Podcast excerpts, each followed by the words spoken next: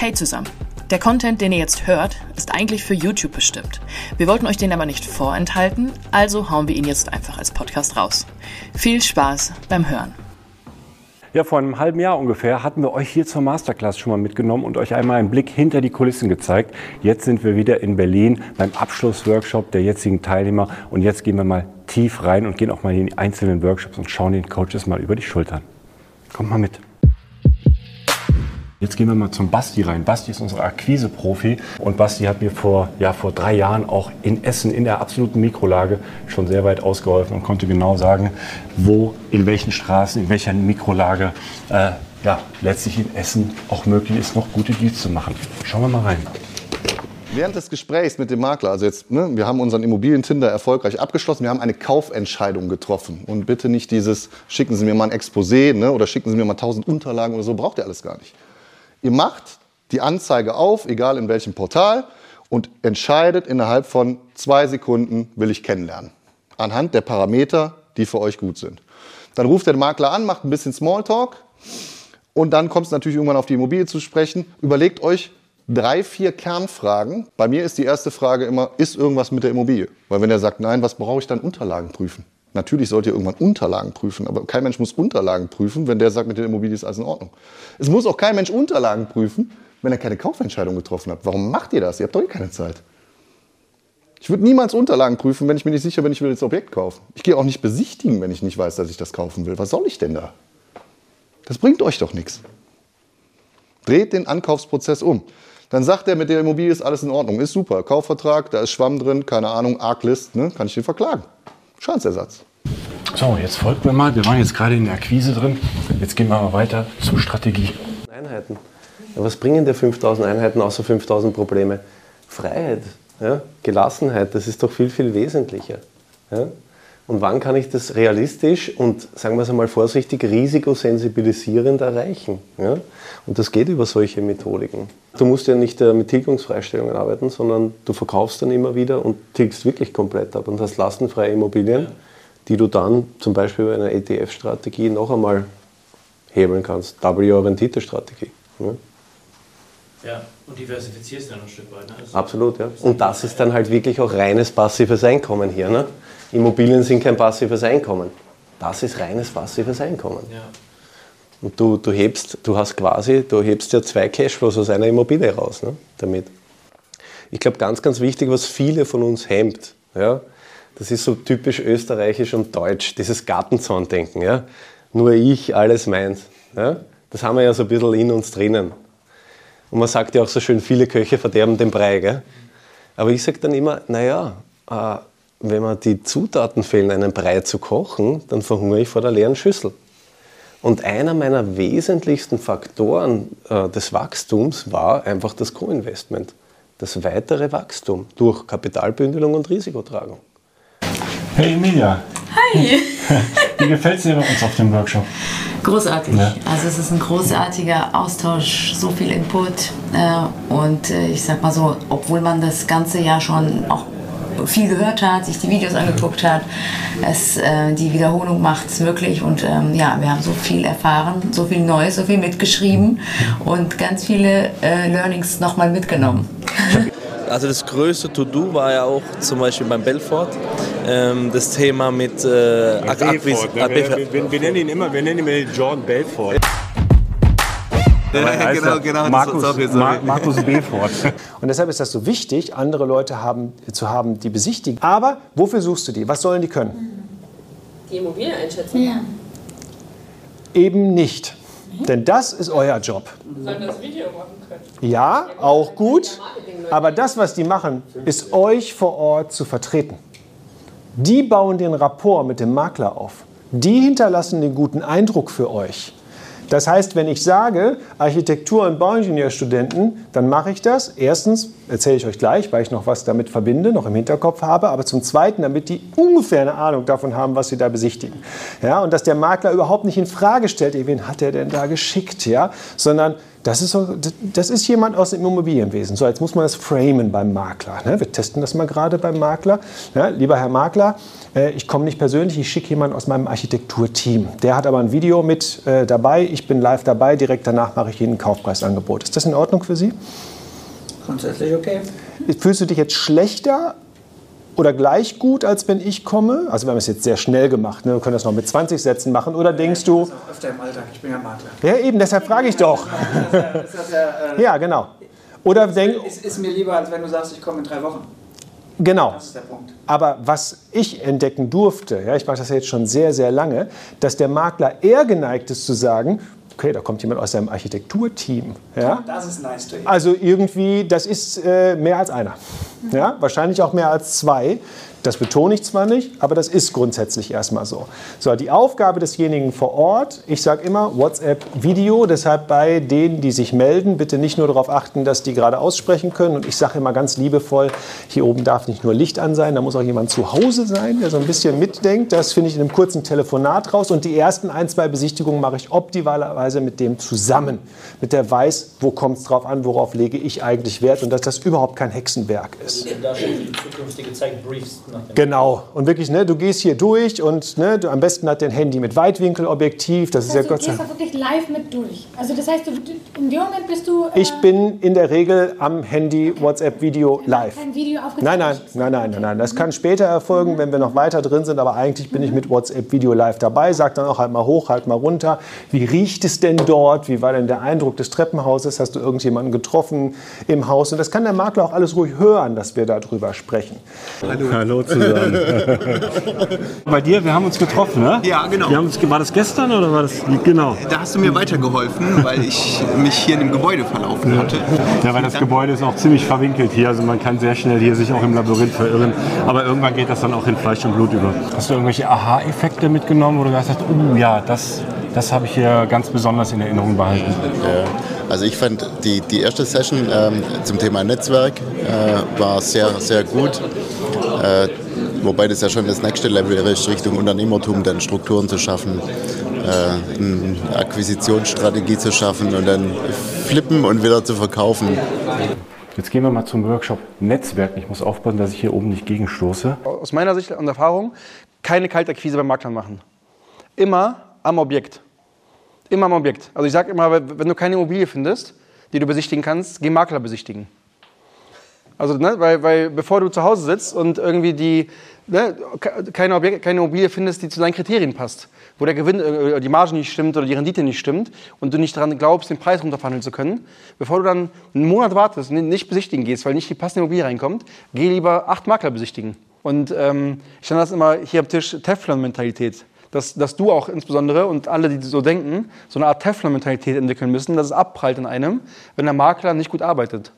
Ist mir völlig egal, wie der Makler arbeitet. Hauptsache, ich bekomme einen guten Deal. Und wenn von diesem Makler 100 Leute ein Exposé bekommen, werden es 99 Scheiße finden. Ne? Und du bist, oder ihr, müsst- wir müssen der eine sein quasi, die das gut finden. Das ist ein Exposé, klassischerweise offener Klodeckel, unterbelichtetes Badezimmer, ohne Kaufpreis zum, zum Beispiel, bekommen wir manchmal. Und keine Unterlagen. Sage ich, Jackpot. ne? Jackpot. Ich fahre ich fahr hin, weil ich weiß, das interessiert keinen sonst. Und genau da gehe ich rein. Hey Marc, kurzes Päuschen. Ja? Kurzes Päuschen. Kurzes Päuschen. Darf gar nicht pausen. Nee. Wie ist es denn jetzt? Wie, wie, wie, wie läuft es gerade bei euch am Tisch? Ja, Bombe, Bombe, immer Bombe. Alle hoch motiviert und wir geben Vollgas. Welchen Tisch habt ihr? Äh, frag mich nicht, ich habe keine Ahnung, wie die Nummer heißt, aber wir haben den Tisch äh, sanieren. Ja. Sanieren und kassieren, nein, Spaß. Sanieren, renovieren und Strategie, im Prinzip alles rund um das Thema Sanieren, genau. Was, was hast du für einen Eindruck von den Teilnehmern auf diesem Abschlussworkshop? Dass die mit äh, eigentlich gar nicht so hoher Erwartungshaltung gekommen sind und danach begeistert sind, dass wir wirklich in kleinen Gruppen extrem äh, intensiv äh, brainstormen und Probleme lösen und äh, alle hochmotiviert rausgehen. Das ist echt fantastisch. Ne? Gerade im Punkt Kernsanierung ist es halt für uns immer wichtig gewesen, dass wir äh, nicht selber komplett durchplanen, sondern tatsächlich uns den Fachmann bedienen, ähm, der das für uns eigentlich komplett durchplant. Und da ist natürlich immer einer, der, der vorne ansteht, entweder ein kleiner GU, je nachdem wie groß das Pro- Projekt ist, oder aber eben auch ein Allrounder, der seine Angestellten hat, ähm, äh, extrem wichtig gewesen für uns immer, der uns genau diese Organisation und, und Koordination abnimmt, gerade für die zeitliche Abfolge, weil der weiß genau, was zu tun ist. Ne? Da würden wir teilweise immer nur störend sein. Ähm, das setzt natürlich Vertrauen voraus, das setzt äh, voraus, dass, der, dass wir uns von seiner fachlichen Qualifikation auch überzeugt haben. Ähm, das muss man sich erarbeiten, das dauert einfach, das, das kostet Zeit. Ähm, das war aber für, für uns der, der, der, der einzige Weg, um wirklich mehrere Projekte gleichzeitig quasi umsetzen zu können. Ne? Sonst schaffst du das nicht. Sonst bleibst du halt genau immer selber in einem Projekt hängen und dann verdienst du kein Geld. Das war für uns äh, immer nur dann zielführend, eben genau diese Kapazitäten zu suchen. Ähm, bringt auch einen weiteren Vorteil, weil die kennen sich untereinander, die koordinieren sich selber, die sparen extrem viel Zeit weil die selber genau wissen, ich brauche dich dann und dann, also genau diese Abläufe, die da kommen. Ne? Was brauche ich zuerst? Elektrik, okay, Schlitzen, ne? zeitliche Abfolge. Zwei Wochen später kommt der rein. Fassadenbauer, Verputzer. Ähm, wenn ich die jetzt koordinieren müsste mit verschiedenen Firmen, die sich nicht kennen, führt das immer zum Desaster, vor allem in der heutigen Zeit, wo nämlich genau die Bauunternehmer, die Handwerker komplett ausgelastet sind. Handwerk ist golden. Ne? Das heißt also, äh, momentan suchen die ja uns aus und nicht umgekehrt. Ne? So, dann komm mal mit. Jetzt gehen wir mal rein in die Räume. Aber gestern haben wir schon einen gesprochen. Dann treffen wir schon ein paar Teilnehmer. Hallo Arthur. Hi, grüße dich. Hallo Arthur, wie geht's dir? Ja, mir geht's gut, ja, alles gut, ja, schön. Mhm. Wie fandest du jetzt den Workshop bislang? Ähm, sehr empathisch. Also Daniel bringt das ja mal ähm, sehr gut rüber, auch äh, gerade die Thematik Ziele ist eher wichtig, ja. Also kann ich jedem nur empfehlen, jedem Investor da klar eine Zielstruktur aufzubauen, eine Strategie. Mal noch mal rein. Also Vier-Phasen-Modell der Investorenentwicklung. Erste Phase, wir kaufen eine Immobilie, meist eine Eigentumswohnung und denken, wow, super, haben wir geschafft. Kriegen wir das positiv entwickelt? Finden wir das toll? Haben wir ein bisschen Immocation noch dazu gelernt, dass, dass es noch weitergehen kann? Machen wir Phase 2, wir wiederholen, wir kopieren. Irgendwann stellen wir fest, naja, 60 ähm, Mal kopieren macht wenig Spaß und wenig Sinn, ist ziemlich aufwendig. Sollten wir vielleicht frühzeitig mit der Phase 3 beginnen. Phase 3 ist skalieren. Ja, nachdem wir schon eine Eigentumswohnung immer wieder gekauft haben, können wir auch mal ein Dreier, Vierer, Fünfer Mehrfamilienhaus kaufen. Ja, und wenn wir das können, gehen wir wieder, skalieren wir weiter, kaufen wir ein Siebener, Neuner, Zehner, Fünfzehner, Zwanziger Mehrfamilienhaus. Irgendwann aber, und das ist so etwas, die meisten hören hier auf und denken sich, ich habe ja hier ein tolles Portfolio zusammengestellt. Es ist aber wichtig, dass die Phase 4 immer wieder Berücksichtigung findet. Die Phase 4 ist die Portfolio-Optimierungsphase, weil ich kaufe nicht immer nur alles Gute. Es geht nicht darum, immer, oder meine, ja, mein Staat, Bad Freienwalde, zwei Häuser wenn du die langfristig betrachtest, haben wir vorhin schon mal festgestellt, 10, 15 Prozent Mietsteigerung in den letzten zehn Jahren. Wo geht denn das hin? Wenn ich noch meine Altersvorsorge die nächsten 50 Jahre planen muss, dann ist das nicht mehr doll. Also die beiden weg, bessere gekauft. Ich habe dafür ein Haus in äh, Berlin gekauft. Portfolio-Optimierungsphase. Die schlechten raus, gute rein. Wo, wo stehst du aktuell, wenn du sagst, du bist kein Anfänger mehr? Ja, also ich habe jetzt schon eine vermögensverwaltende GmbH gegründet, habe schon auch noch eine Firma, äh, wo, also Optimum Sanierungsfluss Bau GmbH, wo wir quasi Immobilienhandel machen ja, und auch äh, Sanierungen für Dritte. Und da haben wir jetzt auch schon äh, glaub, über 20 Wohnungen geflippt schon. Ja.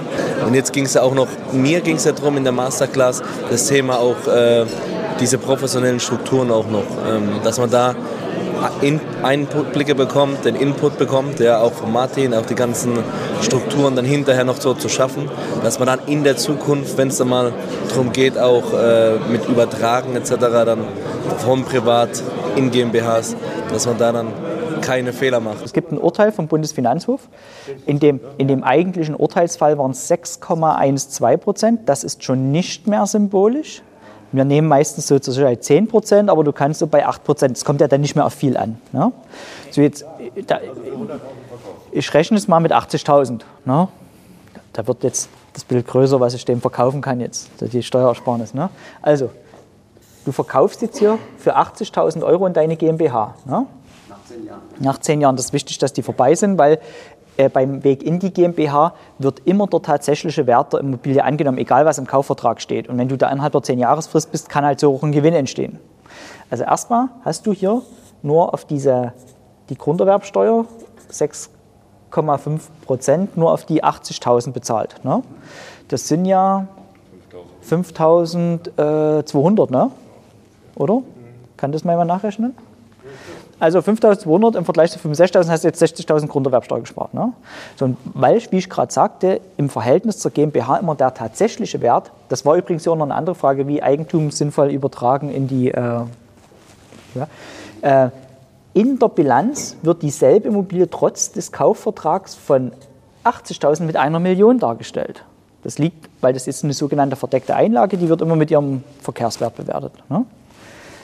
So, und jetzt, ist jetzt, wenn du das verstanden hast, Stefan, ne, dann schicke ich, dann schicke ich eine Million Finanzierungsleute zu dir, weil das die Leute und auch die Banken häufig nicht verstehen. Man muss das der Bank erklären. Genau. Wir haben jetzt hier eine Verbindlichkeit von 80.000 drin. Und weil die Bilanz ja aufgehen muss, entsteht noch was hier im Kapitalbereich. Das nennt sich steuerliches Einlagekonto. Ne? Das sind die 920.000 Differenz. Und die, Micha, kannst du dir steuerfrei ausschütten. So, und jetzt passiert ja Folgendes. Du hast jetzt, du hast jetzt eine Immobilie für eine Million reinverkauft, die eine Million wert ist, also Preis für 80.000. Das heißt, aus dem Kaufvertrag kriegst du 80.000 und an diesen Kapitalteil, diese 920.000, kommst du auch steuerfrei ran. Du kriegst also am Ende des Tages die Million steuerfrei raus. Jetzt gehen wir zum Markus Wahle. Markus Wahle leitet hier den Raum zur Finanzierung. Wie viele Leute haben im letzten Jahr zum Banker gesagt, sie dürfen ein bisschen höheren Zins haben, verdienen sie ein bisschen mehr? Wie viele Leute waren das? Ich war's. Wen liebt er? Mich. Denkt dran, die Bankerin und der Banker, die euch gegenüber sitzen, sind ja eure Freunde. Die wollen euch Geld verkaufen. Die stellen nur diese komischen Fragen, weil sie immer die äh, Marktfolge im Rücken haben, die ihnen dann diese komischen Fragen stellen. Das sind ja keine Spaßbremsen, das sind Vertriebler. Die wollen uns Geld verkaufen. Ja? Nur die müssen halt hinterher intern sich rechtfertigen für die Entscheidung, die sie treffen. Und weil sie schon wissen, welche Fragen kommen, stellen sie uns die Fragen. Und wir deuten das oft falsch und sagen, die, die wollen uns gar nicht. Natürlich wollen die uns, sie wollen nur ihre Probleme, die sie hinterher bekommen, nicht haben. Darum stellen sie diese komischen Fragen über Risiken und so.